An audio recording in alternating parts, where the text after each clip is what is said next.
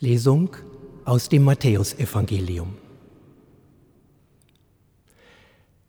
Aber spät am Sabbat, beim Aufleuchten des ersten Wochentages, kam Maria Magdalena und die andere Maria, um zu schauen das Grab. Und siehe, ein großes Erdbeben geschah, denn ein Bote des Herrn stieg vom Himmel herab, trat hinzu, wälzte den Stein weg und setzte sich oben auf. Sein Ansehen aber war wie ein Blitz und sein Gewand weiß wie Schnee. Aus Furcht vor ihm erbebten die Wachleute und wurden wie Tote. Antwortend aber sprach der Bote zu den Frauen, Fürchtet euch nicht. Ich weiß doch, dass ihr Jesus, den Gekreuzigten, sucht. Er ist nicht hier, denn er wurde auferweckt, wie er gesagt hat. Kommt, seht den Ort, wo der Herr lag und schnell geht und sagt seinen Jüngern, dass er auferweckt wurde aus den Toten. Und siehe, er geht vor euch her nach Galiläa. Dort werdet ihr ihn sehen. Siehe, ich habe es euch gesagt. Und sie gingen schnell von dem Grabmal weg mit Furcht und großer Freude und rannten, es seinen Jüngern zu verkünden. Liebe Schwestern und Brüder in Hildesheim, an den Rand des Grabes führt uns dieser Bibeltext, an die Grenze zwischen Tod und Leben.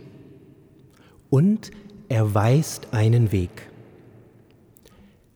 Das Evangelium von den Menschen am Grab werden wir dieses Jahr in der Osternacht hören. Und ich möchte diesen Matthäustext als vielleicht ungewöhnlichen Ausgangspunkt nehmen, über die Schöpfung nachzudenken. Finsternis und Licht, Tod und Leben kommen in ihm vor. Die Ostererzählung beginnt mit einem Grab dem Ort des Todes. Eigentlich beginnt sie noch ein bisschen früher mit einem Vers, der zwischen Tod und Leben überbrückt. Josef von Arimathäa nämlich verschließt das Grab Jesu als endgültigen Schlusspunkt. Er wälzte einen großen Stein zum Eingang des Grabes, er ging weg. Und Pilatus versucht, diesen Schlusspunkt noch zu unterstreichen, indem er den Stein versiegelt und Wächter davor setzt. Nun ist es amtlich. Der Tod ist das Ende und die Wächter bewachen ihn noch. Doch dazwischen heißt es auch, es waren aber dort Maria Magdalena und die andere Maria, sitzend gegenüber dem Grab. Dieser Szene muss man nachspüren, um sich auf Ostern vorzubereiten. Zwei Frauen, die aus Liebe dableiben, die sich festsetzen, obwohl sie wissen, dass sie nur noch das Tote hüten können, den Gestorbenen, den sie nicht wieder sehen werden, der nie mehr zu ihnen sprechen wird. Und trotzdem bleiben sie in seiner Nähe, so gut es geht. Diese beiden Frauen sind bei aller Trauer das Lebendigste, was am Grab geblieben ist. Erschütternde Treue, wo es nach menschlichen Maßstäben nichts mehr zu gewinnen gibt. Und am Ende des Schabbat kommen sie zurück, um wieder das Grab zu schauen von dem sie sich nicht lösen können, nicht aus Todessehnsucht, sondern weil, wie ich denke, irgendetwas von Jesus in ihnen lebendig geblieben ist. Und sie erleben, was alle Vorstellungen und Erwartungen sprengt. Das ganz und gar Unerwartete kam aber nicht vom Grab, sondern vom Himmel her. Ein Bote kommt herab und bringt die ganze Herrlichkeit des Himmels auf die Erde, glänzend und strahlend und hell. Diese Szene, die wir hier dank der Erzählkunst des Matthäus miterleben dürfen, ist nicht nur das Osterevangelium. Sie ist auch eine Schöpfungsgeschichte. In der Osternacht können wir das noch stärker empfinden als heute, denn wir werden zuvor feierlich den allerersten Text der Bibel gehört haben, den Anfang von allem, wie Gott Himmel und Erde schuf.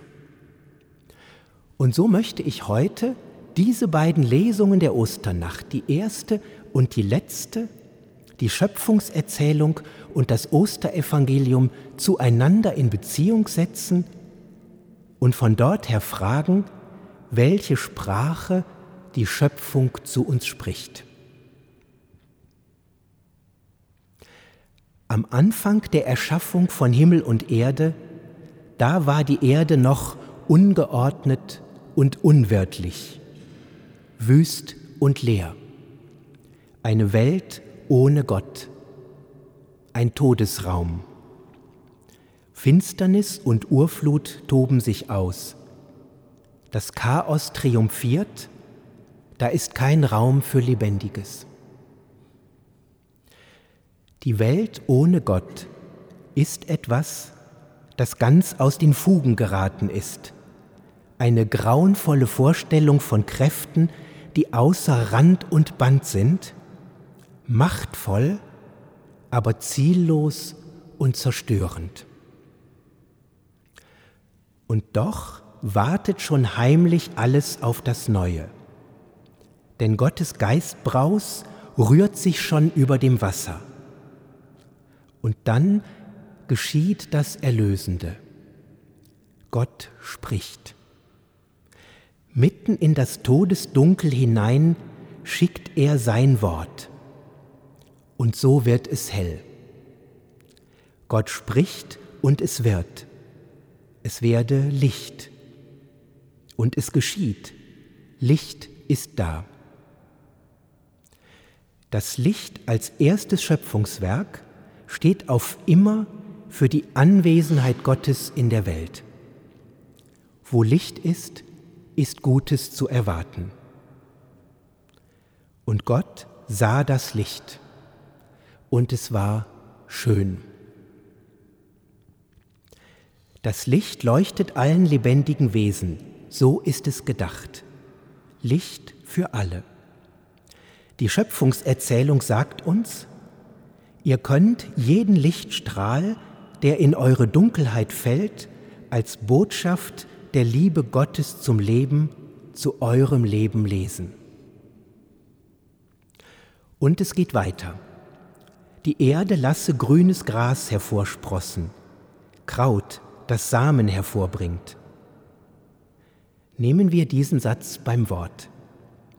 Gott lässt die Erde grünes Kraut hervorspressen. Es ist nicht Gott, der das Kraut erschafft, ganz anders. Er gibt der Erde Vollmacht und Lebendigkeit und sie bringt strahlend grün Pflanzen hervor. Etwas von seiner Lebendigkeit gibt Gott mitten in die Schöpfung hinein und sie wird lebendig und bringt Leben hervor. Nicht allein Grünes, vielmehr Kraut, das Samen bringt und Bäume, die Frucht tragen. Gott gibt den Pflanzen Vollmacht, ihr eigenes Leben durch Samen in die Zukunft hin weiterzutragen. Jede Pflanze kann ihr eigenes Leben weitergeben und vermehren.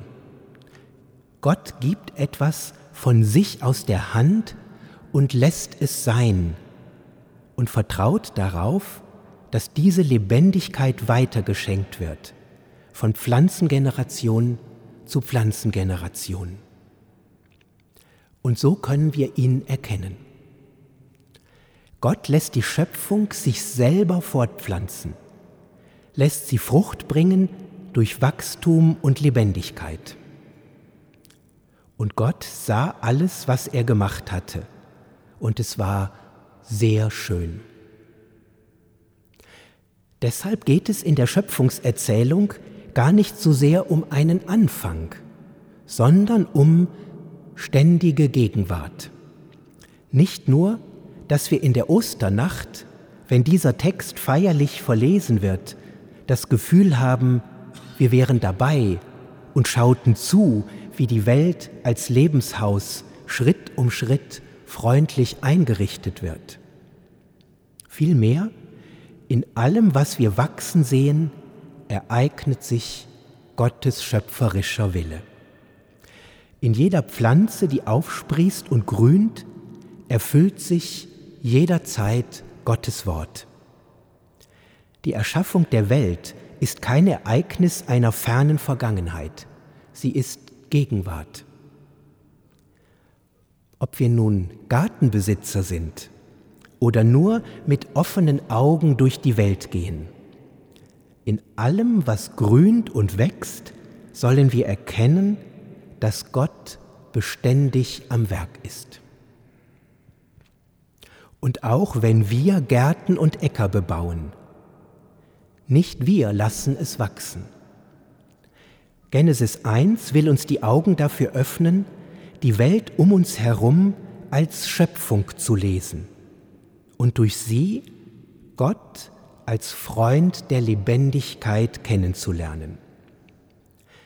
Wer das glaubt, fängt an, die Schöpfung als Botschaft zu erkennen, als Ort, an dem uns Gott entgegenkommt indem er überall im Wachsen und Leben etwas von seiner eigenen Lebendigkeit sichtbar macht und uns so mit sich und seinem Wesen in Kontakt bringt. Bei den Pflanzen bleibt Gott nicht stehen. Auch den Tieren gibt er einen Lebendigkeitsauftrag. Und mit gleichen Worten auch den Menschen. Bringt Frucht, und werdet viele. So gefällt es ihm, die Erde als Haus des Lebens, in dem die lebendigen Geschöpfe in unübersehbarer Zahl wimmeln. In dieser biblischen Perspektive ist die Schöpfung gar nicht so sehr ein Gegenüber, ein etwas, das wir betrachten oder bearbeiten könnten. Vor allem ist sie ein Raum, Sie ist raumgewordene Liebe Gottes zum Leben, die uns umgibt. Indem Gott die Welt so eingerichtet und geordnet hat, zeigt er, dass er vor allem ein Ziel hat. Dem Tod will er keinen Raum geben. Schöpfung heißt, Gott band das Todeschaos.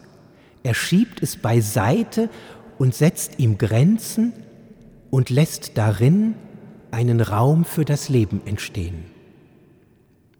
Mitten darin sind wir. Das ist keine philosophische Aussage, sondern eine politische und eine ökologische. In unserer gegenwärtigen Zeit fangen wir wieder an zu erkennen, wie wahr das ist. In Zeiten, wo politische Ordnungen und die Achtung von Regeln des Zusammenlebens von Regierenden mit voller Zustimmung der Bevölkerungsmehrheit hohnlachend außer Kraft gesetzt werden.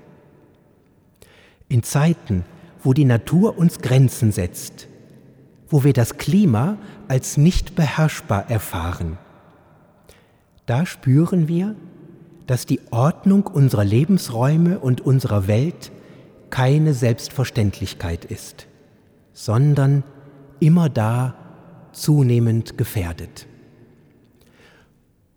Ohne die beständige Sorge Gottes und ohne das mithelfende Tun der Menschen, die sich die Arbeit an der Schöpfungsordnung zu eigen machen, breitet sich immer von neuem das Lebensfeindliche aus. Davon spricht der Anfang der Bibel.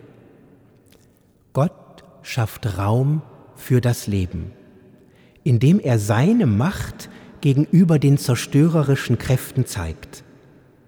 Das Chaos band und es in eine lebensförderliche Ordnung bringt, indem er dem Raum Strukturen und der Zeit einen Rhythmus gibt.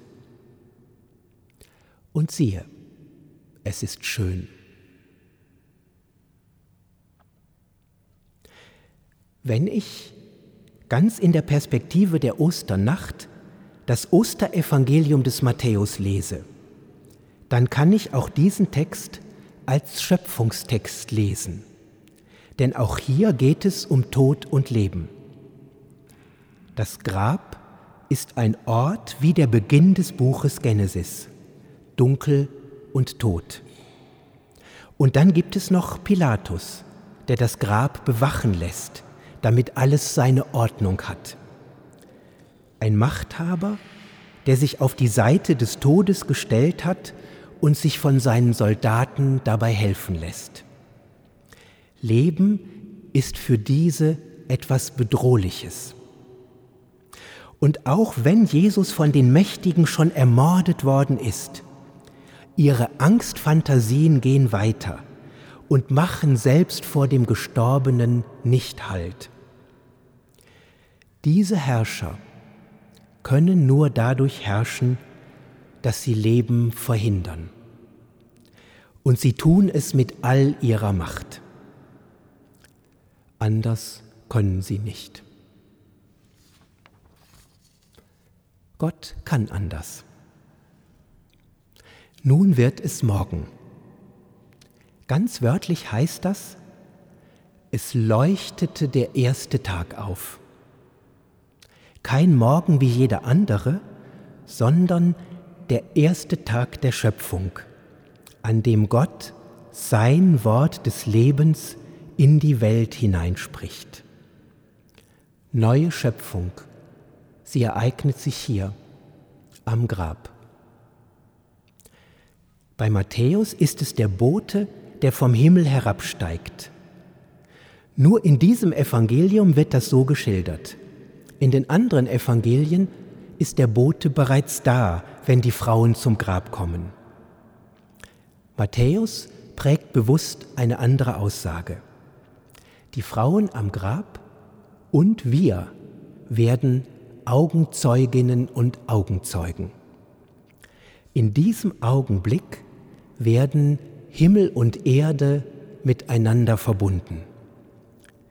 Der Bote in seinen strahlenden Gewändern ist die Verkörperung der Lebensmacht Gottes und seines vom Himmel herabkommenden Wortes. Da erbebt die Erde. Kein seismologisches Ereignis. Vielmehr, die gesamte Schöpfung gerät in Erschütterung, weil Gott mitten in sie hineingreift und den Ort des Todes wieder einmal zum Raum des Lebens macht. In der Bildsprache der Bibel gebraucht Gott die Elemente der Schöpfung, um durch sie zu sprechen. Das Leuchten, den Blitz und das Beben. Ganz ähnlich wie er beim Auszug aus Ägypten seinem Volk seine Anwesenheit durch die leuchtende Säule aus Feuer und Blitzen erkennbar gemacht hatte. Hier können wir sehen, welche Bedeutung Schöpfung hat. Als Ort und als Weise, wie Gott sich zeigt. Wenn Gott in ganz besonderen Momenten sein Wesen und sein Handeln dem Menschen sichtbar macht, dann werden wir in unserem innersten Wesen erschüttert. Schöpfung ist dann nicht hübsch und harmlos, sondern lässt etwas von der ganz anderen Weise des Schöpfers aufleuchten. Die Elemente zeigen an, dass Gott am Werk ist. Ein Beben geschieht. Schöpfung als staunenerregende Sprache Gottes, als seine Botschaft an uns. Selig, wer Augen dafür hat. Selig, wer sie lesen kann. Selig, wer sich erschüttern lässt. Die beiden Gruppen am Grab zeigen zwei ganz unterschiedliche Reaktionen. Auch die Wachleute erbeben, denn sie spüren, dass ihre Macht ein Ende hat. Sie wollen allein das Tote bewahren und werden selbst wie Tote. Die Wachleute stehen für alle, die Macht um ihrer selbst willen ausüben zur eigenen Herrschaft und nicht im Plan der Lebensfreundlichkeit Gottes. Anders die treuen Frauen. Sie halten am Rand des Grabes an der Hoffnung fest. Und wo für sie von diesem Leben nichts mehr sichtbar ist und auch wo ein großer Stein alles verschließt.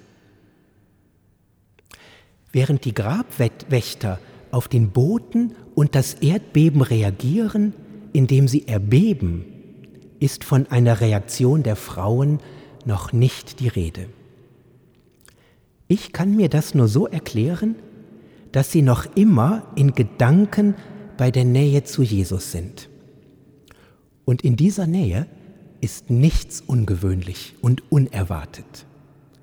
Wenn man bei Jesus ist, kann alles passieren.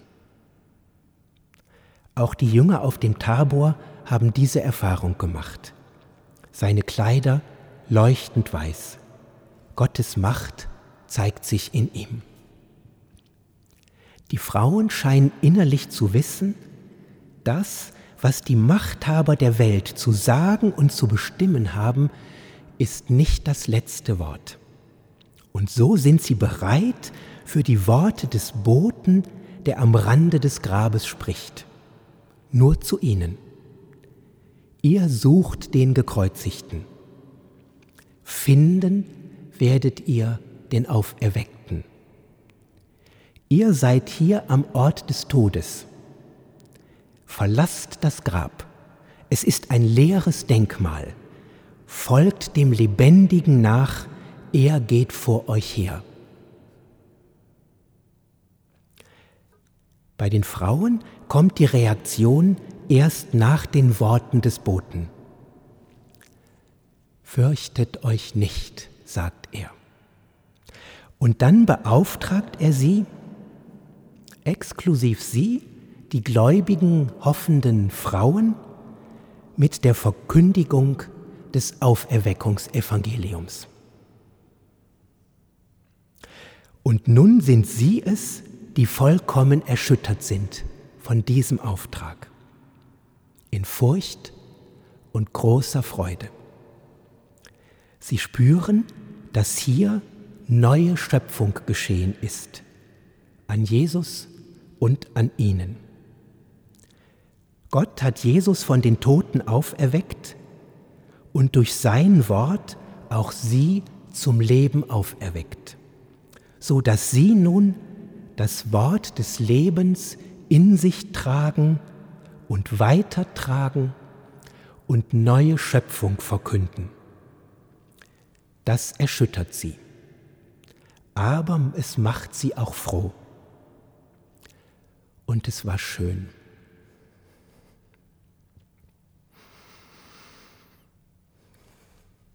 Liebe Schwestern und Brüder, wenn ich mich frage, was diese Botschaft der Worte des lebendigen Gottes, die jedes Jahr und dieses Jahr an uns ergehen, für uns heißen könnten, dann kommt mir vor allem der Gedanke, der Erschütterungsfähigkeit in den Sinn. Sich erschüttern lassen von der Schönheit der Schöpfung. Das Licht sehen. Keinen Morgen und keinen Tag selbstverständlich nehmen. Aber auch kein Geschöpf selbstverständlich sehen. Wir haben uns gesellschaftlich und wirtschaftlich angewöhnt, Schöpfung zu gebrauchen, sie gebrauchend zu zerstören. Wir sprechen von Rohstoffen. Entnehmen sie dem Leib der Erde, verbrauchen sie und werfen sie weg, auf Müllhaufen, in Meere oder in die Atmosphäre und verwandeln so die Ordnung der Schöpfung in Chaos. Pflanzen und Tiere, Gottes Geschöpfe, werden wie Industrieprodukte behandelt.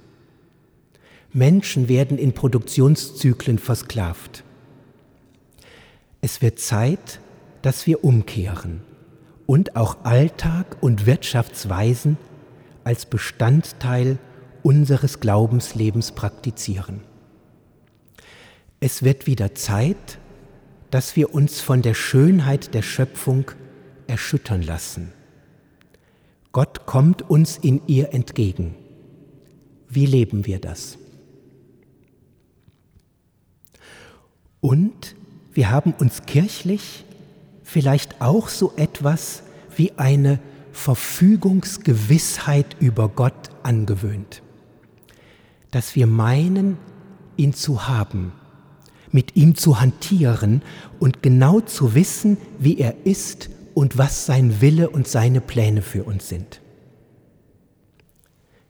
Es wird Zeit, dass wir uns von seinem Wort erschüttern lassen, dass wir umkehren, versuchen, nicht mehr die Grabsteine und die Macht zu hüten, sondern uns vom Boten am Rand des Grabes mit den Frauen hinter dem Auferweckten herschicken lassen. Hinein ins unbekannte Freie, aber hinter ihm her. Er geht vor euch her.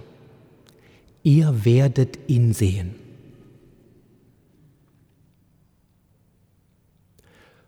Und sie gingen vom Grab weg und rannten zu verkünden. Mit Furcht und großer Freude.